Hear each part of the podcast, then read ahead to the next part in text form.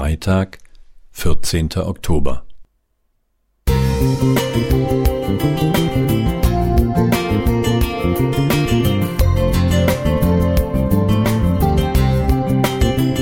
Ein kleiner Lichtblick für den Tag.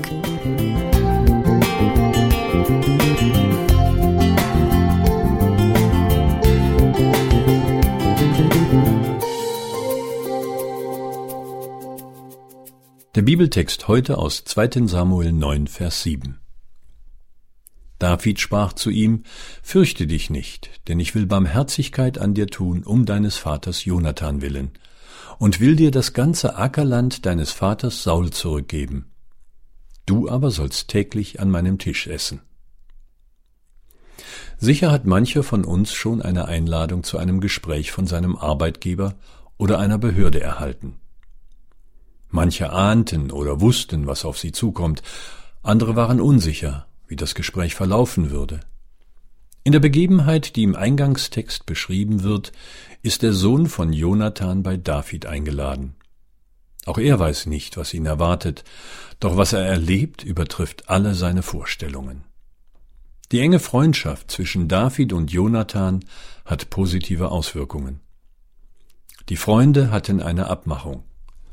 Du aber sollst die Barmherzigkeit des Herrn an mir tun, solange ich lebe, und wenn ich sterbe, so nimm deine Barmherzigkeit niemals fort von meinem Hause. 1. Samuel 20, 14 bis 15.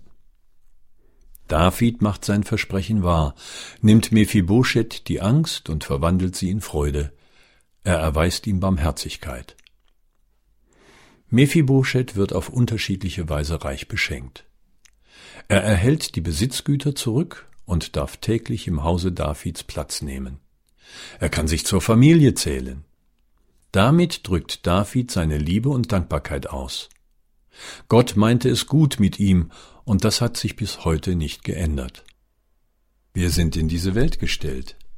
Wem erweisen wir Gutes und Barmherzigkeit? Jesus fordert uns in der Bergpredigt dazu auf, seid barmherzig, wie auch euer Vater barmherzig ist. Lukas 6, 36. Es geht nicht darum zu fragen, ob der andere es wert ist, sondern vielmehr darum, Freude darin zu finden, dem Nächsten Gutes zu tun, ihn zu überraschen, wenn er nicht damit rechnet. Wir selbst erfahren schließlich immer wieder neu, dass wir durch Jesus reich beschenkte Menschen sind. Also dürfen wir auch anderen Barmherzigkeit erweisen.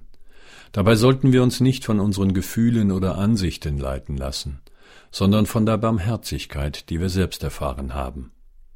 Am Tun von Gutem müssen wir nicht sparen. Mancher hat von sich aus gute Ideen, wie er dem Nächsten Barmherzigkeit erweisen kann.